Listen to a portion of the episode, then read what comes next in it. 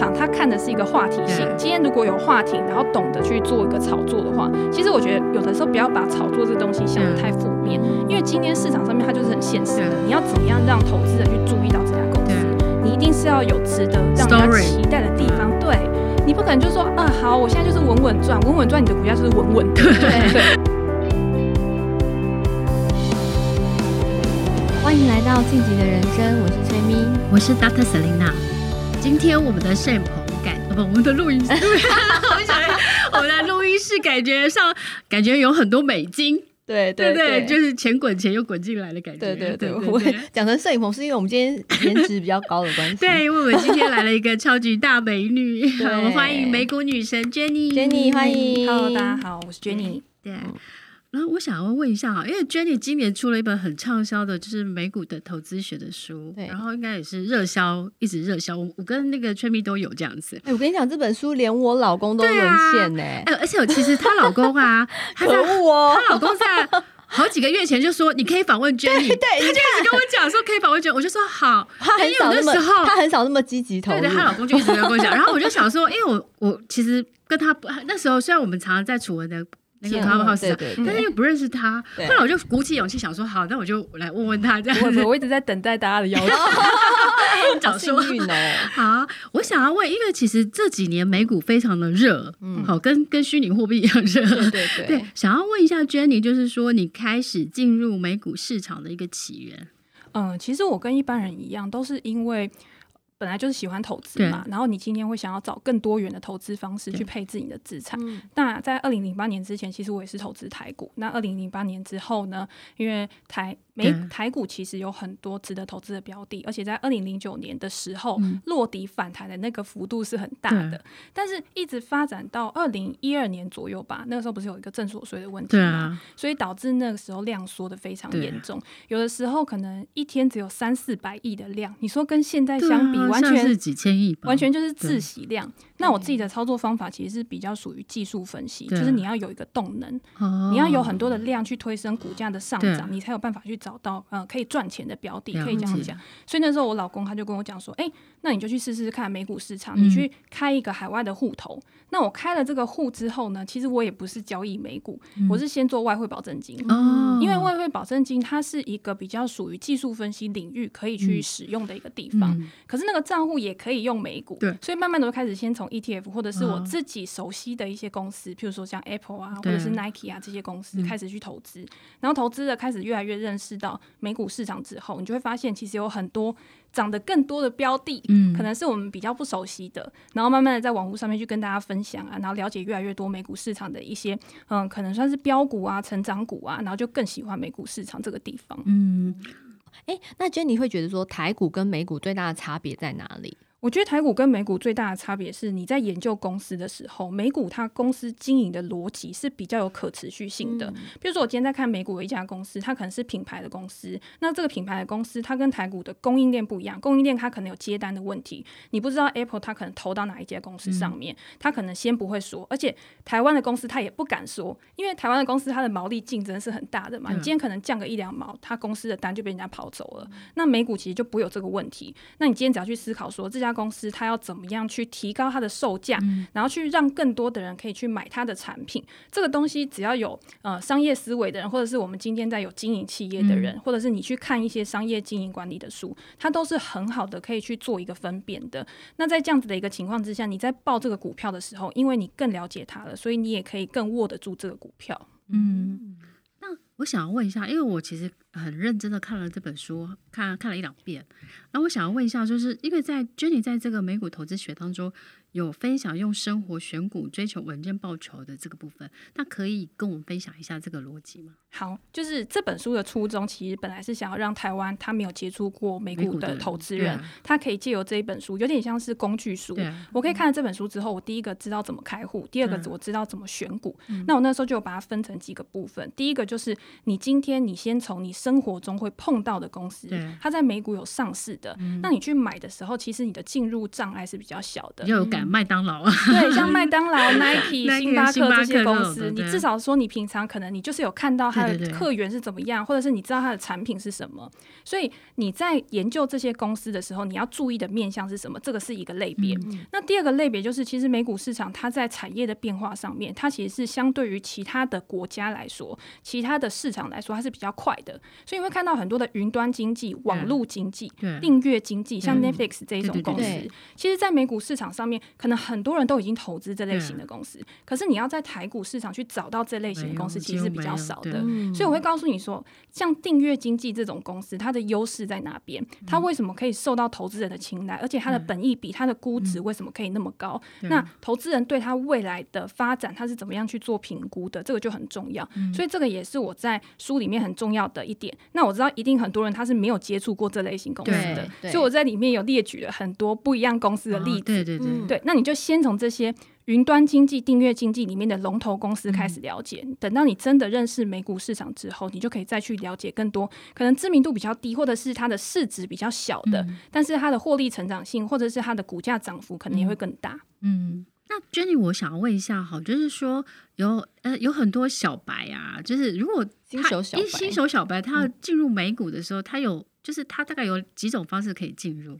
呃，新手小白进入美股的方式，第一个一定就是开户的问题嘛。对对对，所以在台湾，如果你今天想要投资美股的话，第一个方式就直接开海外的券商。海外的券商呢，只要在网络上面去填写资料，然后他就直接可以帮你做审核，甚至是通过。那第二个方式呢，就是用副委托的方式。副委托就是，如果你今天在台湾投资股票，你已经有一个台股的一个账户了，你就跟你的营业员说：“诶，我想要开美股的账户。”他就直接可以帮你开一个。那两个的优劣势，如果你今天是用海外券商的话，它投资股票跟投资 ETF，它基本上是零手续费的。嗯、那只是你要汇出的时候，可能会有汇出的手续费。那在汇差的部分，可能你也要稍微去做一个评估。那可是，在交易成本上面就节省非常多。那付委托的好处是，今天你有营业员嘛？他不是像国外的券商，就是你是打电话到客服，可能每一次遇到客服都是不一样的。那台股有营业员，有些人就会觉得说比较有安全感，可以找得到人。对。那台湾付委托还有一个好处就是，它可以选择你是要用台币交割，还是要用外币交割。然后你今天想要做美股、台股之间的资金转换的时候，它的灵活度会稍微比海外券商还要再大一点。对。我自己其实有用，呃，这两个我都有。然后我其实觉得用付委托有个好处，因为它有呃定期定额，跟定期定股。那我觉得，比如说你觉得特斯拉很好，可是你可能买不起，可能很就是很多特斯拉，对那可能每个月买一股。对对对，那其实我觉得也是蛮好的，所以我自己觉得说，如果是小资新手的话，你可以先从定期定额或定期定额开始，等到你有更多经验的时候，其实就可以用直接用海外券商这样。嗯，对，而且我觉得，我觉得新手有一个比较大的一个问题，就是他想要投资美股，对可是他在前面就是前置作业的时候，他在想到底要开哪一个户头，对对对对对，他可能考虑考几个月，对对对，考虑一年，对，可是中间这个涨幅，它就是一直慢慢涨，对对对对对，所以我会觉得说，你今天你要去做投资这件事情，啊、我觉得投资已经算是进入门槛很低的一个。东西，你先试了之后，假设你今天开付委托，然后你赚到钱了，你觉得这个东西成本太高，你一定会自己想办法去找一个更高效的一个资金，生命会找出口。对，没错，你会有那个动机，但是你永远都还没有开始赚钱，你就永远在想的那一步。真的，可是我觉得，因为因为是因为海外投资，大家都会想的比较多。对，但我觉得其实就像 Jenny 讲的，就是说，其实做中学，错中学，你慢慢会找到一个最适合你的投资方法。对对对对。那你会建议，就是说，如果小资今天新手入门的话，你会建议说，他们要先操作台股一阵子，再进入美股，还是没有关系？我觉得以现在这个投资环境来讲，我觉得完全没有关系，因为美股它现在完全就是中文化的资讯非常多，尤其是台湾现在有很多，不管你今天是总体经济面的，或者是你今天在企业研究、企业分析方面，你在网络上面都可以找到非常多的资料，所以我觉得资讯源对台股投资人来说，对美股投资人来说也不会是一个问题。那主要的方式还是大家会觉得说，哎，钱汇到海外啊，或者是怎么样，会有一个问题。对，但是我觉得这个。以我自己的经验啦，通常上网填表填表格之后，大概一两天前就会回到台湾来了。对所以我觉得，如果你今天想要投资美股，而且你想要投资你真的有在用的公司的话，嗯、直接投资美股其实是还蛮好的一个选择。对啊，而且其实那个 Jenny 很认真，Jenny 每天大家都在他的 FB，就是及时的讲一下美股的最新状况，嗯、而且他自己也有个 Podcast 也是在讲美股。所以其实我觉得大家如果对美股投资有兴趣，其实除了看 Jenny 的书。Follow Jenny 的粉丝团 IG，然后甚至是 Jenny 的 Podcast，我觉得都可以得到很及时，然后是 Jenny 观察过很好的美股的讯息，这样子。嗯、谢谢，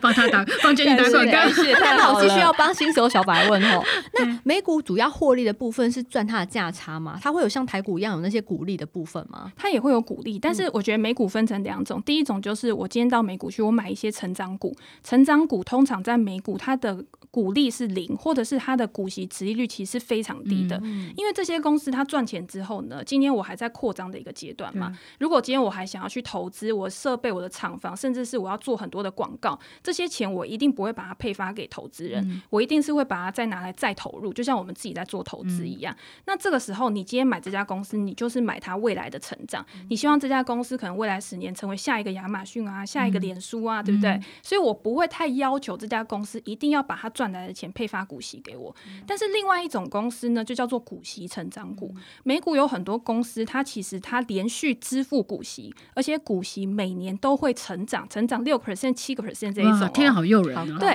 对这种公司其实都非常多，像可口可乐、嗯、Three M、宝侨这些公司，就是很稳健的公司，连续五十年股息每年都一直成长的。嗯、那如果当初你买这家公司之后，它当初是成长股，对现在变成稳健成长股，你在中间不仅是资本利得。你也有赚到股息，你也有赚到。嗯、那这种时候，投资人他一定不会想要把股票卖掉。对，所以你要看你现在就是现在市场是处于一个高点，还是处于一个低点。如果像去年一样，去年二零二零年可能满地都是黄金，那这个时候你可能投资股息成长股或者是投资成长股，你都可以赚钱。但是现在。已经不一样了嘛，就是已经在历史的疫情后，它可能属于一个比较高档。那你资金配置呢？你可能就可以稍微分配一下，就是说我有一些是配置在稳健成长股上面，可是我有一些是配置在高速成长股上面。嗯、然后我不要承受太大的风险，可是我又可以在美股去赚到比可能其他市场还要高的一个资本利得。嗯，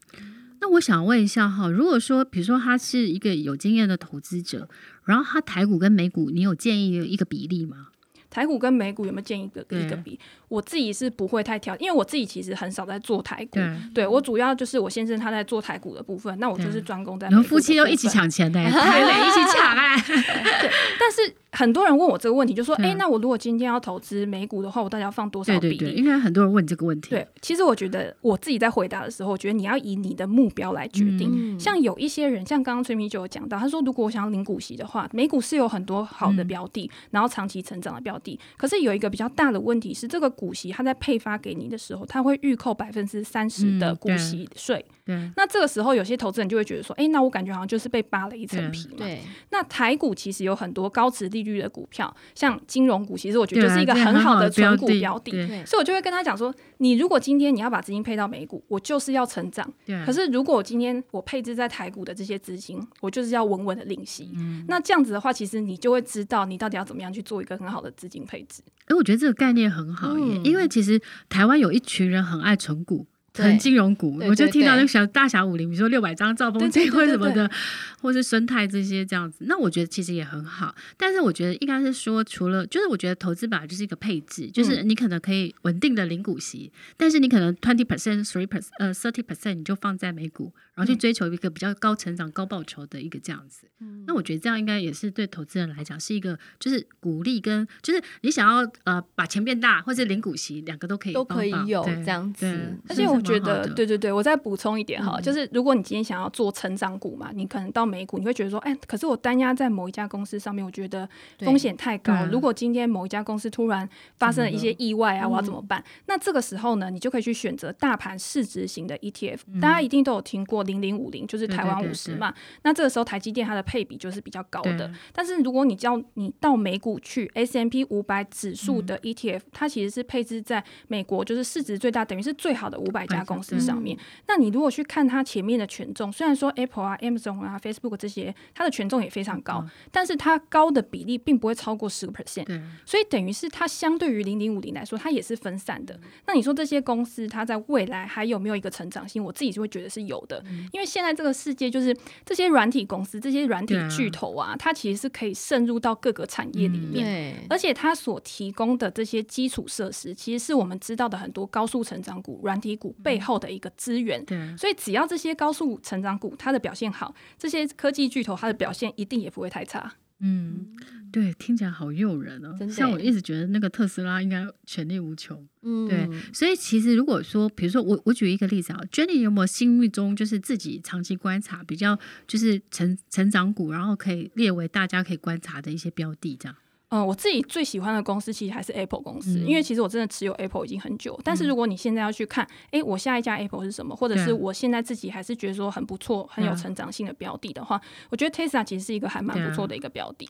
那 Tesla 在过去呢，其实很多人会觉得说，哎，我今天没有获利的公司，它就是一个本梦比而已。它今天电动车市场也不知道未来可不可以做得起来。可是这一点呢，其实，在最近几季 Tesla 财报里面已经证明了，它就是一个可以获利的公司。而且除了这个造车的业务之外，Tesla 为什么可以持续的上涨？是因为它收集很多它驾驶的数据，它的数据之后要怎么样去做个应用？它要怎么样成为一个平台公司？其实这个是很有想象空间的。那只要它的造车业务，它的获利可以持续的去做一个提升的话，其实相对于它这些现在比较不赚钱的业务，我觉得它是有资金、有子弹可以去支援的。那我觉得找公司就要找这种公司，就是我除了本业做的很好之外，我还有很多副业。那这些副业的投资呢，对我未来来说，有可能是。另外一个成长的来源。嗯，嗯，对，所以那个虽然那个老板常常在他的那个，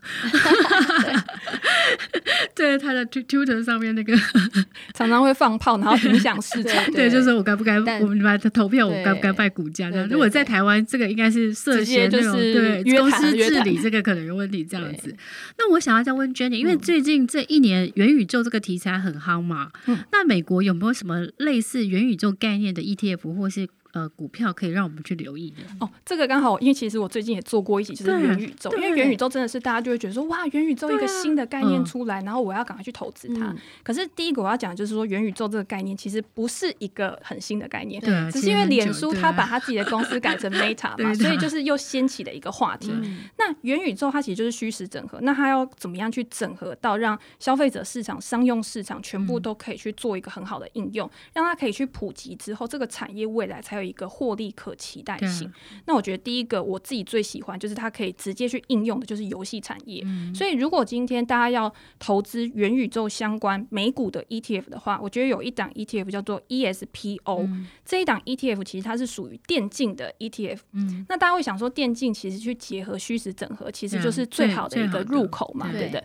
那在这个电竞里面呢，它有几个成分股是比较知名的。第一个就是 NVIDIA，、哦、那大家都知道，对，已经涨到 翻掉了，这个。关掉，对。对，它的一个绘图卡，或者是它在未来它的 AI 导入，其实跟元宇宙就是有一个很大的关系。那在里面还有一个比较特别的成分股的话，我们可以提一些比较小型，然后比较高速成长的，像 Roblox 或者是 Unity 这两家公司。那这两家公司呢，其实它也是做一个平台，然后让消费者让呃有一些呃年龄层比较低的是 Roblox 嘛，那或者是比较专业性的是 Unity 的一些使用者，在这个平台上面呢，可以去做一些三 D 的，然后虚拟的一些。应用，然后在这个市场里面呢，可以去持续的发展。我觉得这个其实去巩固到游戏，甚至在未来可能影视产业，嗯、然后可能是其他的产业上面，嗯、其实我都觉得还蛮有发展性的。嗯，感觉很棒，很感觉很特别哦。对对对，哎，那小资如果譬如说，因为 Jenny 她其实你你投资的时间大概是多久？哎，已经十十几年，十几年了。对，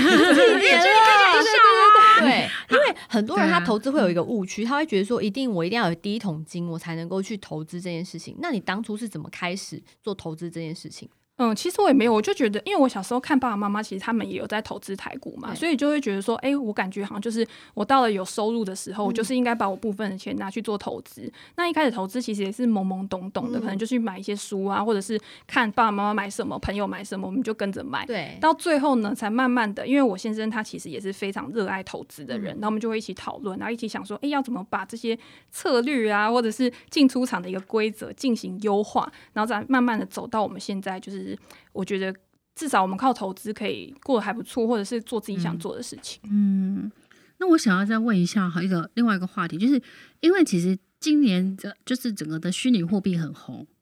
然后其实有没有美股有没有一些是虚呃，就是比特币、虚拟货币或这些的一些标的，或是它是比如说 ETF 或是相关的，可以提供给大家做参考。如果喜欢就是虚拟货币，但是又觉得虚拟货币的一些门槛还是心里怕怕的，那有没有什么其他的金融商品是可以提适合大家的？好，就是讲虚拟货币这一块呢，其实又可以分很多边来讲。第一个就是如果你直接要去投资虚拟货币的话，嗯、现在其实有虚拟货币的交易所嘛，我觉得。直接用虚拟货币的交易所去买币，其实是成本最低，而且是最快的一个方式。嗯嗯、但是如果你今天要在美股上面，你觉得说，哎，我不想去开交易所，我只想要在美股上面找到相关的一些投资就可以。嗯、那又有分，就是说我今天交易所，嗯、第一个就是呃，像 Robinhood 其实也有在交易虚拟货币，嗯、或者是今天那个 Coinbase，对，它也是有在交易虚拟货币。嗯、那这个虚拟货币你在看的时候，如果今天虚拟货币的币价一直涨，嗯、这些公司它一定它的成交量一定是越来越大。所以它的股价也会受惠，嗯、但是当虚拟货币它的价格有大幅度的波动的时候，嗯、那这些公司它同样也会受到影响。嗯、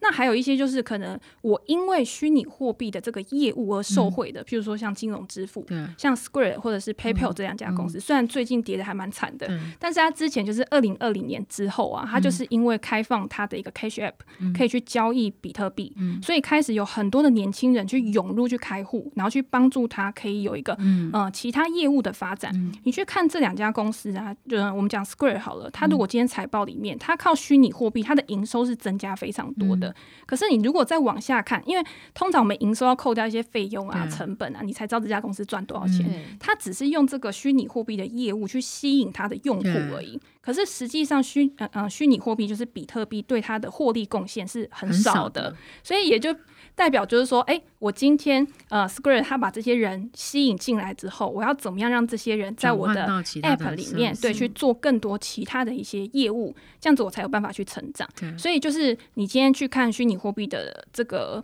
呃相关的公司的时候，其实就要去看一下，就是这个虚拟货币到底对这些公司它的好处在哪边，它的注意在哪边。因为我自己觉得啊，这两年除了美股之外，就是虚拟货币好热，然后最近一直在炒 NFT 啊，就是炒的我所有的朋友都在弄 NFT 这样，然后搞得大家好焦虑哦。有，我觉得这几天真的就是在网络上面，或者是我自己的板上面，就会有很多人说，哦，我真的已经对 NFT 已经资讯焦虑，啊、因为不管什么东西，感觉都可以发 NFT。因为我朋友寄香嘛，他也说他在 NFT 上面就是也是很很成功。然后我另外一个朋友是那个就是那个呃风传媒的营运长，也说他在。卖出他第一个 NFT 这样子，我想说哇，然后那个每天来点负能量那个，他也在上面弄 NFT，我想说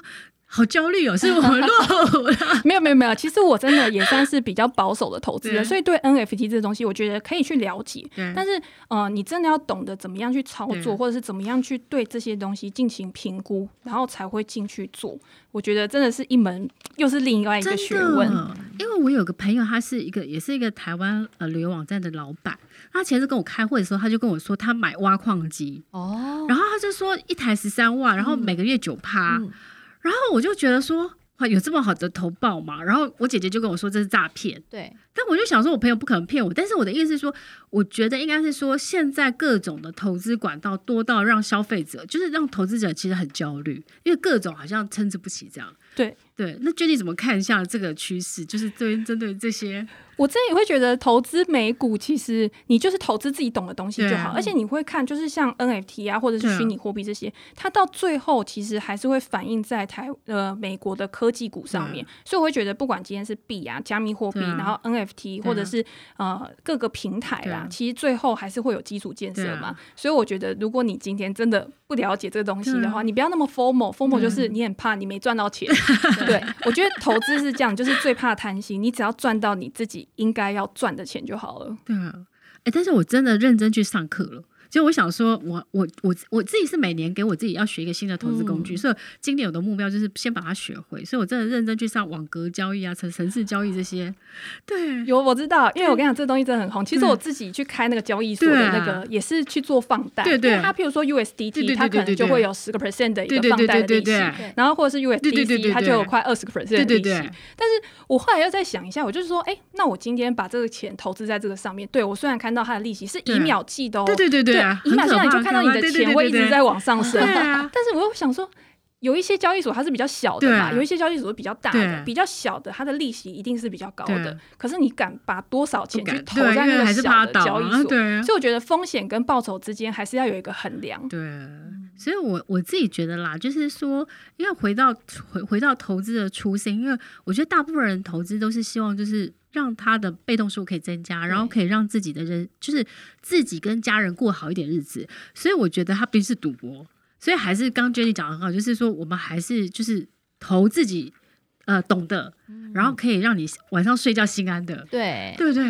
或者是把你资产比较小的一个比例拿去做这种比较高风险的投资就好。你也不要觉得说，哎，我好像都没有参与到这个市场，我还是会有一点点想要去冒险的心的话，那就是以不要去影响到你整个生活或者是整个呃资金的一个配置上面，然后去做。真的，我我就这样想说，我跟我朋友说，我要买一台挖矿机十三万，要是 我想说赔了就算了。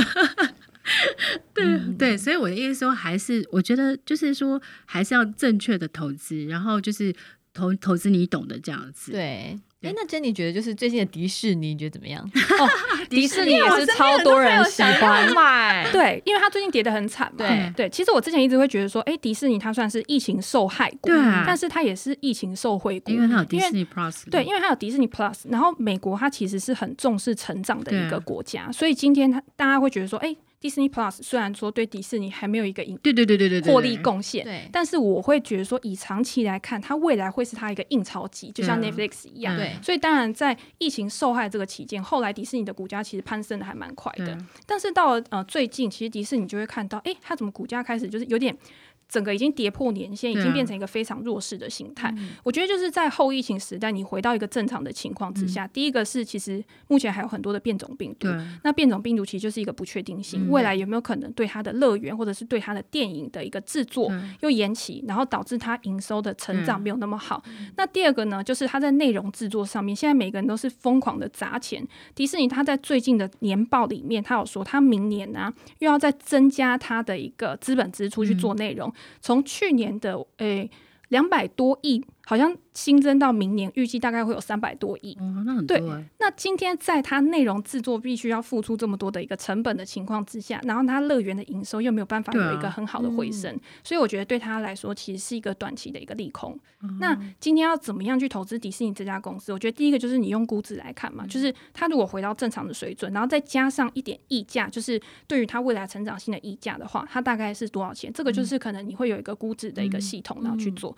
那第二个呢，我觉得最简单的方式就是。你等它回到年线的附近，你再去慢慢做分批布局，嗯、对，这样子你可以避免，就是说它在持续的去下跌。嗯、然后在年线其实是一个蛮重要的一个多空的一个关卡，所以我自己有时候会用这样子的方式去判断。哦，哎、欸，我自己我自己是这样哈，因为我本身有在那个旅游集团做顾问，对，然后我都会这样想，就是说，比如说呃，我心里想的这个公司，我觉得它最坏的时候是这个时候了，嗯、然后我觉得哎。欸那我就是趁它逢低的时候，我做一个很长线的布局。可是我赌它半年，比如说国境边境解放的时候，它可能有机会反弹，嗯、所以我就会放一点部位。然后，可是我摆的就是半年、一年以上的投资，然后就是期待它以后可以五十 percent 或一百 percent。哦，对，就是以一个更长期的，你就不要觉得说，哎，因为短期一定是资金啊，或者是市场上面的情绪会去影响。可是你今天会想说，长期其实迪士尼它在 IP 的部分，像它的 Marvel 系列，我后来订了 Disney Plus 之后，我才知道它还可以衍生出那么多影集，真的超夸张。对，然后你看了这些影集之后，你对于它未来可能明年还要有那个呃。惊奇队长啊，或者是其他，你还有多到不多，可以更衔接在一起。对，所以我就觉得说这个东西其实是很有想象空间的。然后你刚刚又讲到 NFT 嘛，迪士尼最近他可能又未来就可以把这个东西再去导入更可怕，他那么多 IP。对，所以我就说这个东西就是市场他看的是一个话题性。今天如果有话题，然后懂得去做一个炒作的话，其实我觉得有的时候不要把炒作这个东西想得太负面，因为今天市场上面它就是很现实的。你要怎么样让投资人去注意到这家公司？你一定是要有值得让人家期待的地方，对，你不可能就说啊，好，我现在就是稳稳赚，稳稳赚，你的股价就是稳稳的。对，那如果你今天想要赚稳稳的，那当然可以去投资那种真的很稳定的公司。那如果今天你真的呃，每个人投资其实多多少少都是想要就是从呃风险极小化，获利极大化，对不对？那在这样子一个情况之下，你要怎么样去选一个最好的一个选择？对，真的，所以回去研究一下迪士尼的股票。那我想，因为现在是呃二零二一年底了嘛，大家都会在就是关心就是。呃，想请问一下 Jenny 对明年，比如说呃全球经济的看法，或是美股的这些看法，这样子跟我们听众一些分享，这样。对，其实我觉得美股，我目前来说还是从疫情后，然后开始，其实现在还是在一个成长的一个阶段嘛。嗯、因为最近的一季的财报，其实很多的公司它的财报还是优于预期的。但是联总会的态度，第一个很重要，他今天对于通膨的问题，他开始有一个呃比较强硬的一个态度了。对，他可能会说，哎、欸，我可能会提前我紧缩的角度，我可能会提前升。那这个东西就这几天让美股大跌很多，那他也会觉得说，是每天都波动吧？对，每天 波动都非常大。本来想说前两天已经就是大家已经度过这个痛苦的时间，就昨天直接又因为美国有一个确诊，我就说。一人得到病毒，然后鸡犬升天，对，就觉得 很夸张哎，只有一个人，然后就本来是大涨了变大跌，嗯、对，就是你看早上来看就整个傻眼，就觉得说怎么会这样？啊、但是我会觉得说这个疫情，你说要重演二零二零年那样子新冠肺炎的一个状况，嗯、我觉得是比较难，因为第一个是大家已经有准备，大家已经知道说我在疫情期间我该做的事情是什么，对，那疫苗的研发的部分其实也会比之前还要快，嗯、所以这个东西终究还是会过去的，但市场上面还是会有一些情绪性的反应，那。鲍威尔当然是说，因为疫情的关系会导致塞港啊，或者是今天我供应链的问题还是会呃更延长，不像我们之前说的是呃暂时性的。但是你说像油价的部分，或者是美国房价的部分，它如果可以趋缓，然后它塞港的问题又可以逐渐去解决。我今天有看到拜登，他有说，哎，我要开始二十四小时港口运作，可以去解决这个塞港的问题。那这个新闻如果之后的进度再慢慢的去做一个缓和的话，我觉得美股下半年就是明年。其实还是有一个成长的一个机会，这样子。嗯，嗯，对，所以 Jenny，Jenny，其实我在想说，你在做这个美股的教学啊，就是分享这些这样子，那你会觉得就是说，呃，投一般投资人啊，如果说他真的是就是很想要认真去学美股的话，那他真的就是一开始他大概资金要多少呢？呃，我觉得资金要多少？我觉得大概十万到三十万，我觉得就可以了。真的吗？那么少？因为我觉得，我觉得就是你今天一定要从做中学。我觉得投资这种东西就是这样子，你永远在旁边看。像有些人他会说：“哎，我先用虚拟单，我先用虚拟交易。”可是今天不是你自己真正的钱，你永远就是没有办法学到东西。然后你在看到那个盈亏的时候，因为不是你的钱嘛，所以我今天我是虚拟的，我就直接给他 all in，或者是我就直接给他重压。可是如果今天是你自己的钱，就像我们自己在做的时候啊，你今天就会去想：哎。我放在这一档标的上面，如果我别档标的涨得更多，这个是一个机会成本的问题。你会有更多的时间，而且你会思考的更细。然后你在做出选择的时候，如果今天亏钱了，你卖的一定会比虚拟交易还要快。嗯、对，所以我就觉得说，你今天十万、三十万，我觉得都可以。或者是你今天有每个月薪资收入进来，你就每个月扣一点、扣一点、扣一点，慢慢的你就会享受到那个复利的一个报酬威力。嗯真的耶，真的，必须要这样子。对，感觉上很开心，然后钱都会滚进来。好啊，那我们今天呢，很开心可以请到 Jenny 呃来跟我们分享她自己的投资美股的这些呃实战经验，或是她的观察这样子。嗯、然后 Jenny，我想问一下，好，你之后会再出美股的书吗？因为出版社你这么卖，出版社一定追着你这样。对，出版社有时候可不可以就再出一本？但是我现在还在构思，就是说内容大概是要怎么样？啊、因为我就想说，我这本已经写超久了。对，而且你这本书。好，非常厚，蛮厚的，对对对。我那时候就想说，我什么东西都要写进去，就是让一开始进入到美股的人，他看这本书，他今天想要找到各种股票都可以，看得出来就是很认真。有，对，真的。所以出版社，我因为我想出版社一定源流一定会追着你这样，嗯，对，因为畅销书，希望有机会可以出第二本，就是好好准备一下，充实一下。对，但写书很辛苦，真的，我就超觉得你超厉害，可以出那么多本，感觉讲很厉害。没有没有，但是我自己觉得。写书其实是一种置业耶，就是说，这是我我我我们刚刚访问艾瑞克也是说，其实就是我觉得看书是最最便宜的方式，就是你可以花两三百块、嗯、就可以得到这个作者可能最近所有的呃知识经验，嗯、还有他他的人生的这些累积。对，所以我真的觉得。就是大家要多看书，真的多看好书。而且我觉得看书有一个很好的方式，是可以在那种动荡的时间啊，去平静你的心情。你如果一直去扫 FB 上面的一些新闻，其实我觉得真的会被影响，很焦虑，每天真的会焦虑。可是你看书，因为书是经过整理过的，而且你是需要花时间跟脑袋去消化的，所以在冷静之后，其实你反而可以做出更好的选择。所以我一直跟大家讲说，你不要在压力之下去做选择，你一定是要在深思熟虑之后，然后再去选择对你最合适的一个东西。嗯，他这句话讲得很好，感感觉在婚姻上也是。对对对对对对。哎、欸，那最后其实是题外话。那 Jenny 就是除了，因为你刚刚说我们不要把重点一直放在像是股票的东西上面，啊、那你平常爱看的书是哪类型的？我平常还是会比较喜欢看商业的书、传记类的书，其实我还蛮喜欢看的。嗯、然后历史的书偶尔会看，因为历史的书都比较厚嘛，对、啊，所以就是想到的时候就拿来翻一下、翻一下这样子。哦。那 Jenny 最后再问 Jenny，你在之后的呃下个阶段，你有什么特别的规划吗？目前的规划是还没有，就是好好做投资。会想要开线上课程这种吗？嗯，我之前是有开线上课程，嗯、但是因为如果要再开下一个线上课程的话，就跟写书一样，就是不知道那个架构要怎么样可以提供给大家一个更好的或者是更新的东西，嗯、所以可能还是需要一段时间的一个。准备跟充实这样子。哎、欸，我们明年有个计划，想要邀请 Jenny 一起来，就是我们明年跟楚文呐、啊，还有那个就是 Jerry 有一个，就是帮助上班族脱贫变有钱的计划。哦，对，也是课程吗？呃，我应该是说，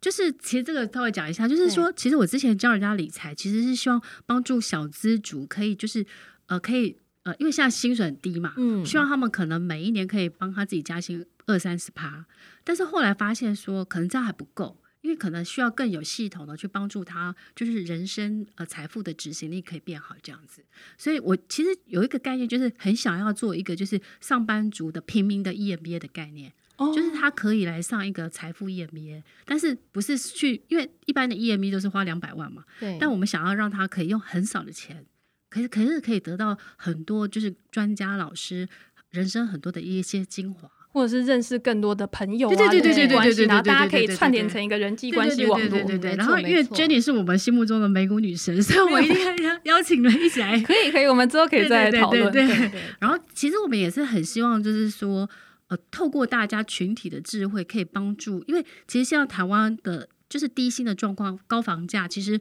很多年轻人啊，其实都变成。就是躺平族，对，就觉得反正人生无望，就三抛五抛。嗯，但是其实我觉得，就是你抛弃所有的梦想，你不会拥有更好的人生。可是我觉得你应该是，就是有找到方法，然后有人陪伴，然后可以陪着你一起往前走，然后去翻转你的人生。这是我们很想做的，对，就是让更多人都可以有时间跟有余裕去做他自己想做的事情。真的，真的，真的。所以其实还蛮希望 Jamie 跟那个就是 Jenny 我们一起来做这个。对，我觉得这真的很有意义，因为我有时候也会觉得说啊，有些人他可能就是每天在工作，他可能就是第一个是他可能没有多余的钱去做投资，那他这样子别人都贫富差距就会越来越大。那第二个是他今天可能有了一点钱，可是他不知道有什么管道可以去做这些事情，然后很容易被骗。对对，因为现在诈骗很多，嗯，所以我觉得应该是给他正确的知识，给他正确的投资管道，然后可以有一群好朋友陪他一起去学习成长。没错，所以我们其实这个计划其实在我心里大概一两年了，因为我常常去签书会的时候，我其实其实我当初想写就是想要帮助单亲妈妈或小资族可以脱贫，但是我就会觉得说，那我自己的力量其实还太小，嗯，那如果有一群更厉害的人跟我一起。那我觉得应该就可以帮助台湾，比如说上千啊、上万个年轻人去脱贫，然后翻转他的人生。我觉得这是很有意义的事，真的。好，希望可以那个大家拭目以待，我们明年会把这个计划上线。计划对，好，谢谢 Jenny，谢谢 Jenny，谢谢大家。然后那个，请大家要去，虽然已经卖的很好，对美美股投资学这本 书，哎，这有几刷啦？呃，我好像六七刷，我有点那很厉害呀，对啊，所以对想要了解美股的美股的话，然后也欢迎大家可以追踪 Jenny 的粉丝团，然后跟 Jenny 的 Podcast 这样子，哎，谢谢。